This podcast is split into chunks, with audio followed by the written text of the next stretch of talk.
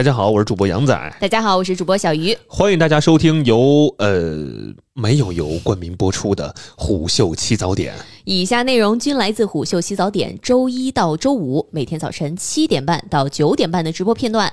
言下之意呢，就是废话有点多，大家也别嫌弃，因为这都是直播间最真实的状态。如果大家想听到更丰富、更及时的直播内容，记得在周一到周五准时进入直播间，和大家一起畅聊新消费、新科技、新趋势。我们现在在虎嗅 APP 视频号、抖音、喜马拉雅同步直播，期待直播间相见。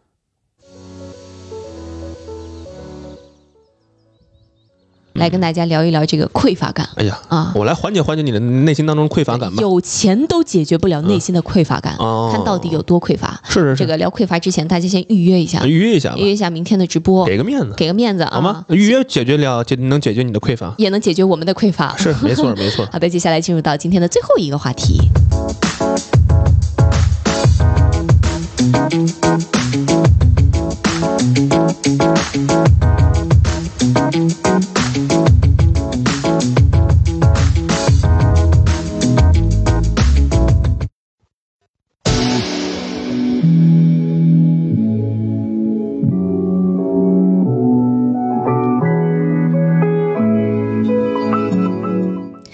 你看，小谷这朋友说的特好，说他是想聊匮乏吗？他是想聊他有钱。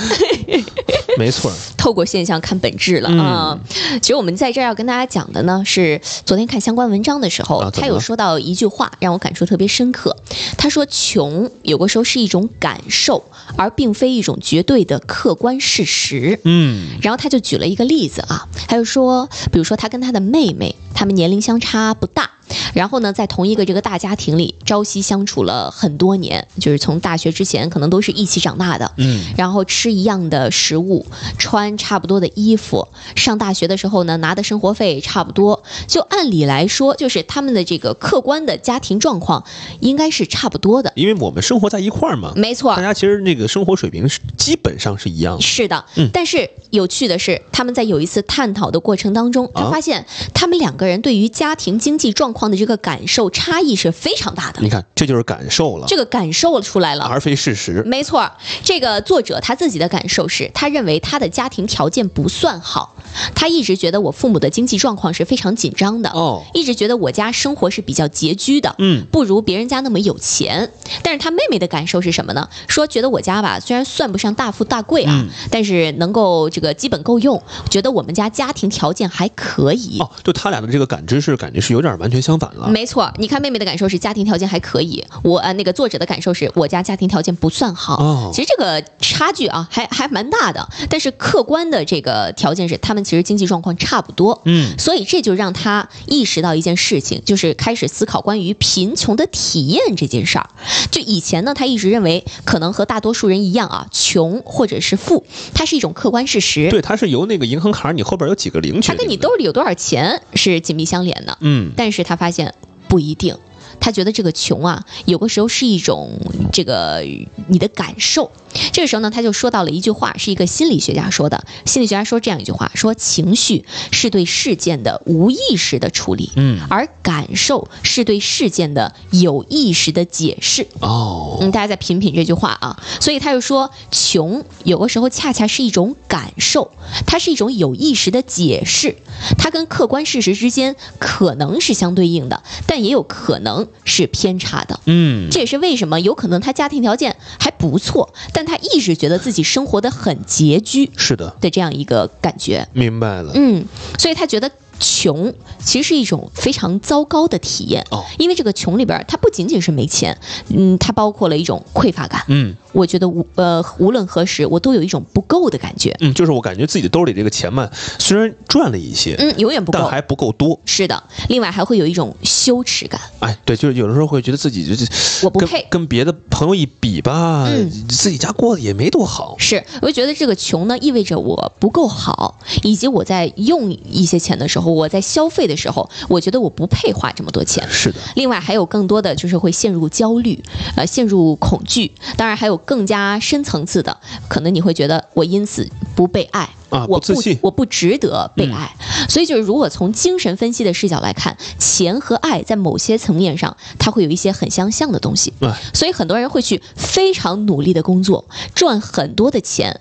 他可能发现，在某一刻，他的经济条件已经早就改善了。他已经变得还不错了，他至少是在小康以上的这个水平了，但他还是会觉得那种匮乏感如影随形，就心理层面的那个穷还没有过去。是的，其实我昨天在做这个话题的时候，我就反思了一下我的成长环境，我觉得可能在我们这一代呢还好一点儿，但比如说在父母的那个年代，他们小时候其实是经历过非常穷的时候的，嗯，所以我有的时候会在他们身上看到一些什么样的行为呢？比如说在一些长辈身上，我会看到他们现在，比如说呃在招待客人的时候，特别喜欢。铺张浪费，哎，就是嗯，点很多很多的菜，很多菜，包括自己在家里做的时候也是，他会做出明显。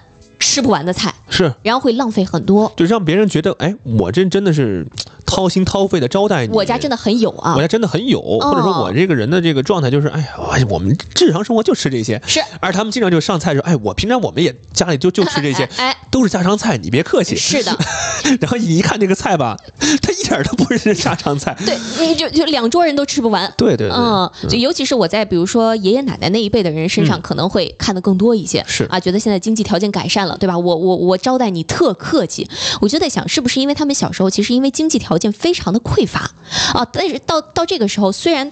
也人家已经有钱了，人家生活已经过得比较富足了，但是他的这个行为这个模式还是沿用了过去的那个思路带入进来了。是，我觉得这个咱们这个视频号这边有个叫小谷的朋友，嗯啊，他说这话我觉得也挺好的。他说我看上个迪奥的包包啊，我有这个钱，但是呢，我觉得我不配买，嗯，这就是匮乏感吧。嗯嗯，还有朋友说说，呃，我觉得还有认知这个方面的一些有些问题哈。是，呃，也许他们俩认识的这个有。有钱人是不一样的，嗯，他们对有钱人这个概念是不一样的，就一对比呢，就会映射到自己。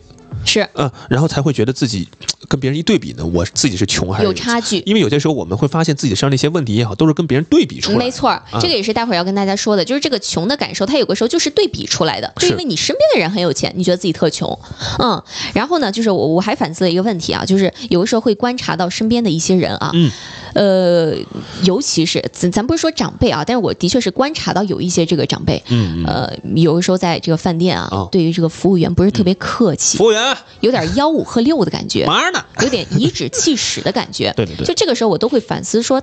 到底是他小时候一个什么样的生长环境，让他现在觉得，哎，他可以对人家有这样粗鲁的一个行为？这个这个情况真的有有一说一啊，嗯，蛮普遍的，蛮普遍的是吧？蛮普遍的，嗯，但是可能在身边朋友看的比较少。对对对，嗯，可能这个稍微到一定层次的人，这个展现出来的会多一些。嗯，所以咱就说回到这个，呃。感受贫穷啊，因为说物质贫穷对于一个人的产肯定是会有很大影响的。对，包括我们之前聊那个贫困生的话题，对吧？就物质贫穷，这的确是一个客观事实。因为穷可能只是当中的第一环节，嗯，但是由穷所带来的各种各样的问题其实是蛮多的。是的，但是咱今天聊的就是不仅仅是物质贫穷，有的人他是觉得是感受贫穷，嗯，这个感受贫穷可能会比物质贫穷更加大的去伤害一个人。嗯，我昨天看相关文章的时候，他就提到了一个电视剧叫。风犬少年的天空啊，彭昱畅他们演的啊，你看过这剧是吧？呃，之前那有一段时间，那个抖音上天天给我推来着。它里边讲了一个什么故事？就是说里面有一个青少年，好像叫刘文清，是吧？对的，刘文清那个演员也蛮帅的，就身上有那种野蛮生长那种感觉。哦，他演的是一个那种贫困家庭出来的孩子，对对对对对。然后说他那个母亲呢早年去世，这孩子过得很不容易，很不容易。父亲又是体弱多病的，但是他这个人其实还是很刻苦，很热爱生活，也很很爱打篮球等等的。嗯嗯。后来他喜欢上了一个女孩，那个女孩呢家境挺好的，嗯，成绩也挺好的，是，所以他就感觉到自卑了。就人家女孩条件太好了，哦，所以后来他就是出于这个家庭的这个窘迫的情况啊，最终决定了和这个女孩分手。最后他选择退学了，并且选择了一位和自己更为所谓般配的女孩，就是回到了他。之前的那个贫困的处境里边哦啊，所以就是说，呃，有的时候啊，相较于现实的物质匮乏，嗯，心理上的贫困可能才会真正的伤害一个人。是的，比如说，你可能会因为对于钱的迫切需求而放弃了更加长久的机会，没有耐心去投资自己。嗯，这个是其实是在我们这个年轻人身上比较常见的。是的，就是想急于去证明自己，嗯，或者说。之前好像是因为就没有钱这个事儿被伤害过吧？啊，对，所以就努力想去证明一件什么事儿呢？就叫做末期少年穷。嗯啊，包括之前经常还看到网络上有一些暴论哈，什么二十五岁男生什么什么什么什么什么存款五十万，对啊，什么结婚什么各种各样的哈，嗯因为他相亲的时候就有女生说你有没有存款五十万什么的，嗯，然后这个然后这个事儿就破圈了，嗯嗯，成了一个话题，就二十五岁的年轻人有没有存款五十万的？嗯，大多数人都没有啊，是，这这个这个也也也是蛮蛮蛮蛮离谱的，所以有些时候我们为了去赚那个快钱啊，或者为了达到某一种目标，或者说为了去满足某一些人对我们的这个要求和期待哈，没错，你就会放弃一些长久的机会，或者说我们的眼光就是比较比较短浅，比较短浅一些。是的，你不会去看更长远的事情。哎，还有朋友提到了《平凡的世界》里边的孙少安，哎，孙少安，对吧？他喜欢一个更优秀的姑娘，但是他又觉得他配不上她，自卑，自卑啊！我选择一个更普通的人在一起啊。另外呢，就是因为穷引发的自卑，可能会造成处理亲密关系的困难。就比如说，你有那种不配得感，让你很难选择那些真正吸引你自己的人。反而你可能会转向说，我选择一个跟我待在一起更加舒适的人。对我刚刚就看到很多人就在说这个穷啊，他其实是跟别人对比的穷。嗯，就比如周围的人是每周都能出去玩儿，没错，而我们呢，半年一次，就感觉自己是比别人，别人比我们要富的，我们比别人要穷。是，而且有些时候，你说咱们中国式家长又回到家长这个话题当中去了啊，总是在跟我们说一句什么话呢？哎呀，咱家不容易。嗯嗯，你看今年压力得多大？你说你这上学得花钱，是，那个咱咱家老人也得花钱，嗯，你得省着点就是你会有一种潜移默化的一个意识在告诉你，哦，我家里。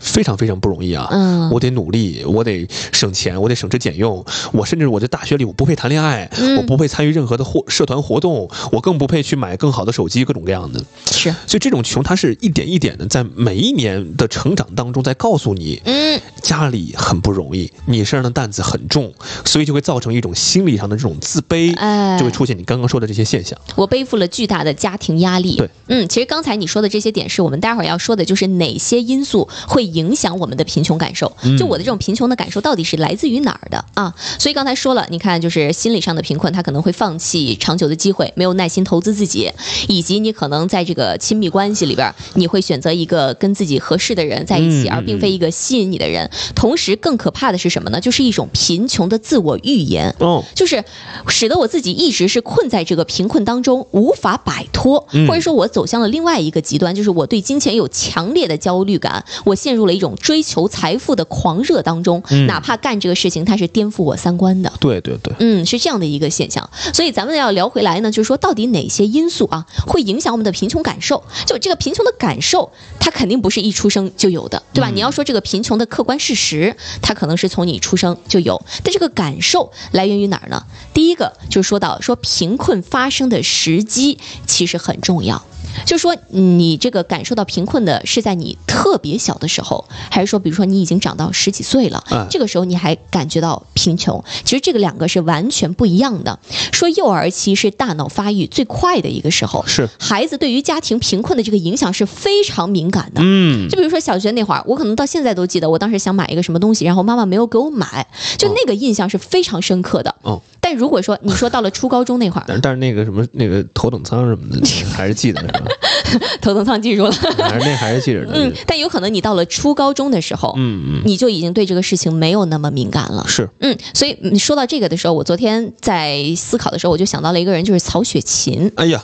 对吧？你看他，他从小他他属于这个家道中落的，对，他是家道中落的，但是他从小他其实是家境优渥的，锦衣玉食，但是锦衣玉食的，人家是纨绔子弟，人家的贫困，人家的贫穷，人家被抄家是他已经就是长年年长成以后的，对，已经是少年了，是的，所以这可能跟他之后的一些创作有一个非常紧密的联系，是的，是的，嗯，另外第二个呢，就是孩子对于家庭经济困难的看法，因为刚才你也提到了，有很多贫困家庭的父母，他其实是比较喜欢诉苦的，诉苦，对，甚至他是希望。孩子能够分担自己的经济焦虑的，是的，对吧？告诉你说，哎，家里没钱，家里不容易，少花一点，对吧？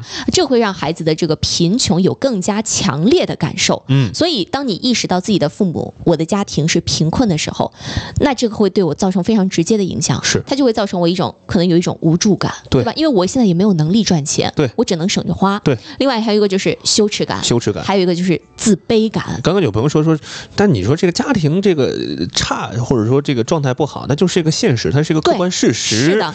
但是我们今天你看后面我们所说的这所有的东西都是感受，是感受。大家一定要记住这个前提啊，家里。那个经济状况不好，那是是是是客观事实，是客观事实。那咱家就是穷，嗯。但是你要知道，穷带给人的这个感受是不一样的。没错，这个也是待会儿要跟大家说的，就是父母的这个养育方式，其实是会很大程度的影响到你的孩子是不是有这个贫贫困的这个感受。没错，嗯。所以就是有的家庭他可能条件并不差，嗯，就是从客观来说，他家庭条件并不差，对。但是有的父母他不习惯于满足孩子的这个要求，嗯，就是咱得省着点花啊。虽然咱家里条件还还不错，就哪怕是在这样家庭出来的孩子，他也是会有那种我很穷的感觉。对，而且就有有些时候，我就听我身边好多朋友都说，嗯，哎，我真是这小时候真以为我家里真的就揭不开锅了，没想到我是个富二代。包括导致他长大之后，他依然他的做法也好，举手投足之间还是那种非常非常谨小细微的，谨小慎微，而且就是一块钱掰两半花的，就是那种状态。是的，但是你要。一分析哈，你冷静去分析，你作为一个判官的分析啊，判官来，我来判判你家这个家庭情况哈。嗯。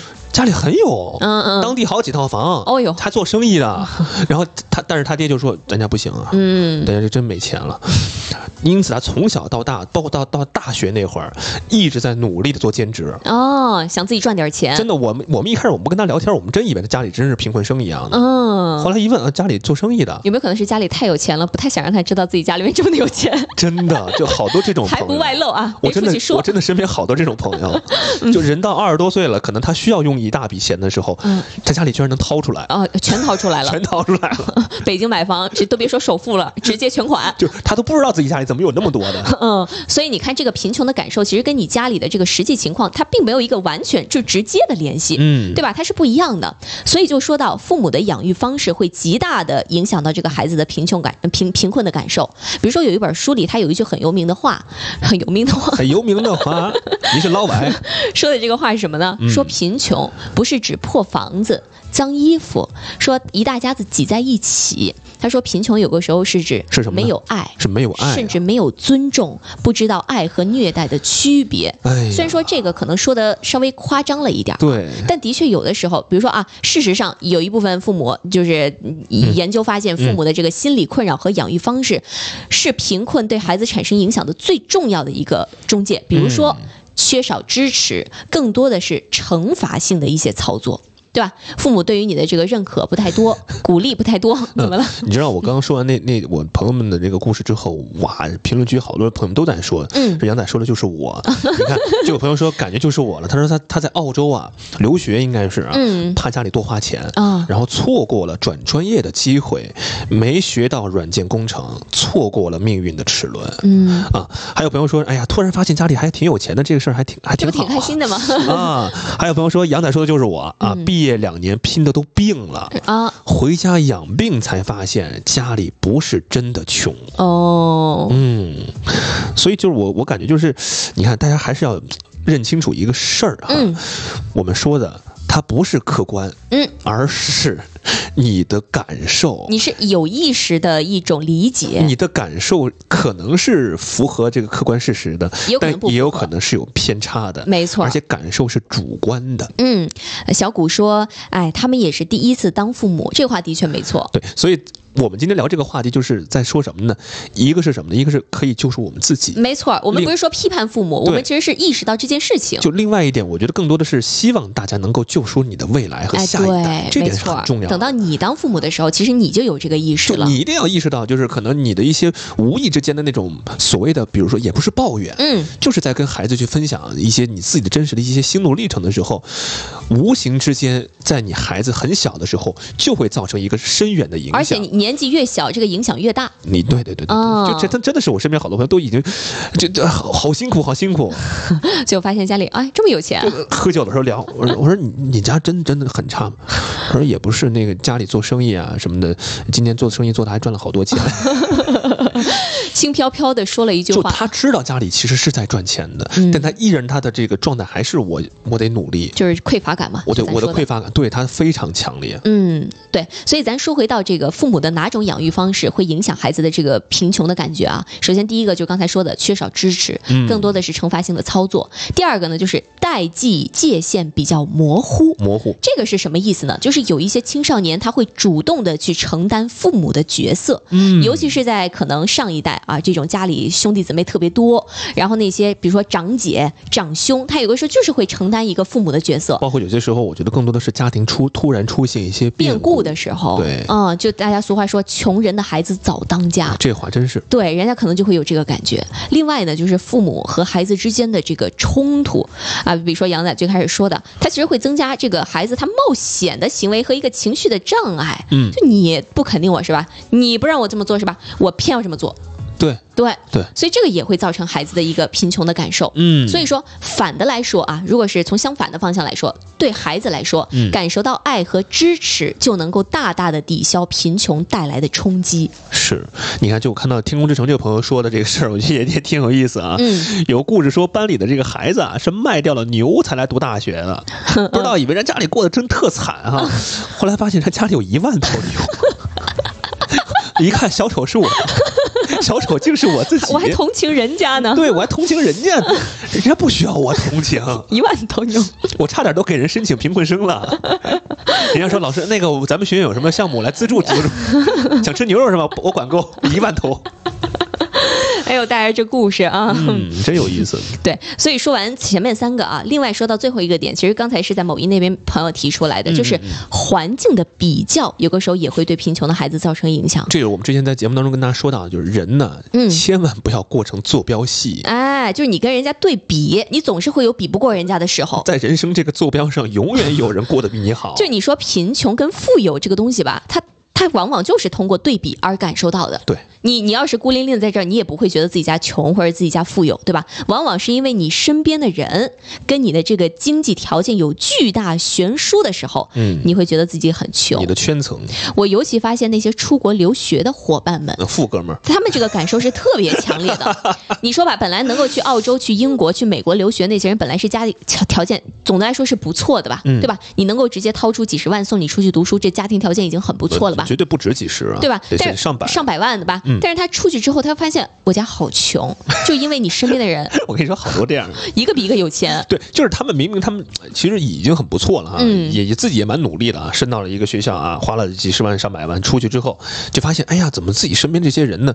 有些人他都不是什么读完本科来了，嗯，人家是就是高中就来了，高中就去上了，本科在那儿读的，然后硕士在那儿读的，读完之后才回国的，嗯，完完全全就是一种更为高端的圈子了。是，所以你这东西你不能去比。对，你要横向比较，你总有比不过的时候。对，嗯，所以说了这么多啊，我们最后要落到的一个点呢，就是说长大之后如何重新培育内心的贫困小孩儿。因为我们刚才也说了，说父母也是第一次当父母，他也不知道哦，原来我随口的这么一句抱怨会对你有这么大的影响。没错。但我们现在长大了，我们如如何自己去重新培养自己，重新自己去呵护自己？我们要救赎自己。救赎自己呢？其实大家可能可以试试这些方法，比如说适当的啊，咱是说适当的和原生家庭划清界限。嗯。比如说父母经常喜欢在你面前哭穷，嗯，平常打个电话都得跟你说不容易啊，没钱了，没钱了。对，就是如果是经常以各种各样的形式给你造成心理压力的时候，其实往往我们可能需要学习如何适当的去拒绝。嗯，当然，如果你的家里真的很贫困，他真的需要你的经济援助，那咱也没办法，对吧？我们得给他经济上适当的支持，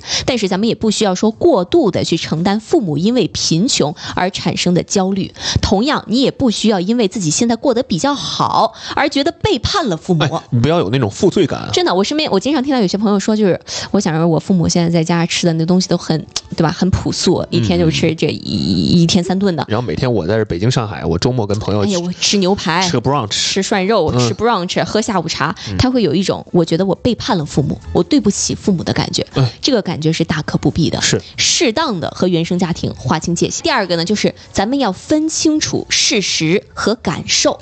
就刚才一直在强调的，有个时候贫穷它是一种事实，但有个时候是来源于你的感受。嗯，比如说我想要租这样一个房子，我还差两千块钱，这是一个事实。事实。但是租房占了工资很少比例的钱，但是我依然感觉到很不安，这就是一个感受。嗯，我们需要区分一下事实和感受。是。另外第三个就是重新去审视一下我和金钱的关系。嗯，就可能长久以来的贫穷感，可能一定程度上已经扭曲了我和金钱的关系。是。但现在我需要重新的去审视一下了。对。我得想想我们之间到底是什么样一个比较这个较劲儿的这个关系啊？说金钱很可怕，会伤害感情。说赚钱是一件很困难的事儿，我很难赚到钱。你可能会有这样的一个想法。嗯。但是现在我们可能需要重新的梳理。没错。最后就是要适当的满足内心贫困的小孩儿。哎。就有的时候你会觉得，我虽然有钱了，但比如说刚才有朋友说了，我想买个迪奥的包，对吧？我有这个钱，但我还是会觉得我不应该去买。嗯。或者说我哪怕就是花十几二十块钱呢，我想给自己买一个我之前特喜欢的东西，哎，我就刻意的在这个我有限的经济条件之内，我就挑那个贵的。对。我就满足一下我之前没有得到满足的那个部分。是你你咱别省着了，那咱别抠抠搜搜对自己。是适当的满足一下。咱不要千万不要内心当中有一个就是父母的这个形象在告诉自己，在规训自己。哎。你不能买。是。不要在每次掏钱的时候又觉得想起了父母的声音。父母虽然不在身边，好像就在身边，那个声音还在存在。是的。我们要慢慢慢慢的去隔绝这种声音。嗯。另外就是我刚刚看到有个朋友也是分享了自己的故事啊，他说自己小学呢是在这个政府大院里啊，那不错啊，这小学啊，初高中在贵族学校，嗯，一直是家里够着上的啊，一直属于身边的穷人家孩子。哎。就他跟别人一对比，可能自己这块就就有点凤尾的意思，有点类似于穷人家孩子这个概念啊。他发现他出了社会之后，感觉还不错，感觉自己家里还可以。你看，这都是对比出来的，都是对比出来。嗯。然后这个球球这朋友说，真是你他这个也挺有意思的。他在这个让父母眼前一亮和眼前一黑当中，他选择眼前一黑。他怎么说的呢？他说用魔法打败魔法啊，就告诉父母我在外边欠了几百万。啊啊啊啊！告诉父母，我欠几百万在外边。父母真是眼前一黑，要 晕倒了都。在眼前一亮和眼前一黑当中，您选择了眼前一黑。您了不起，您了不起。嗯，所以咱们说了这么多啊，另外还有一个最重要的一点没说，其实就是支持性的、温暖的人际关系会大大减少我们内心的匮乏感。哎，就有些东西它可能不是钱可以弥补的，是它就是有一段温暖的亲密关系，有个时候就能弥补我们心中的那种匮乏感。所以有的时候我就觉得，你看有有有有些时候好的爱情啊，嗯，它真的会。在某种程度上治愈一个人，会治愈你在童年时期的那些呃阴影也好，是的，或者那些遗憾也好，没错，这个是真的是特别好的。嗯，就亲密关系当中，如果说您碰到了一个，或者您身边现在就有一个这样那么好的一个女孩，这么好的一个男孩哈，好好珍惜，一定要珍惜，嗯，一定要珍惜。对，所以咱总结一下啊，就是有的时候我们会经常盯着这个银行卡里边的余额，哎，咱兜里这几毛钱，嗯，希望它能够抚平我内心的伤痛。我一般现在我都不看，我我都不知道我现在是有。更痛，我都不知道我多我有多少钱，你知道吗？但事实上，当年的那个孩子，他真正缺失的东西，可能是对于世界的信任、父母的爱以及对自己的爱，这可能才是他本身缺少的东西。是，嗯，我刚刚看到有朋友在说啊，说我啥身份啊？我背迪奥的包，除非你说公主请买包。来，小谷，公主请买包。买小谷公主请买包，买买买！您是在社群里，你买完包之后，赶紧的那个吧，赶紧发群里。小谷应该还是在七群，我如果没猜错的话。对我。记得他在群里啊，嗯嗯，说杨仔已经财富自由了，不是我真不看我 这话说的有点自如了。自如说我不看工资条啊，我今天是我说了，我说我真不看银行卡。念一个这个叫炸糖小甜饼这个朋友说，嗯，他想买这个卡地亚的这个金表，哦，卡地亚东西应该就也都不便宜哈，嗯，但是他爸妈说呢，啊，这些东西买多了会饿死。不，这父母这么大了还骗你呢？能 饿死啊！你看啊，这位朋友说了，有钱才能够进退自如啊。是的，还有奇妙的想法说这个话题以后还想听到。好的，我们也听到了啊！再次感谢大家的支持。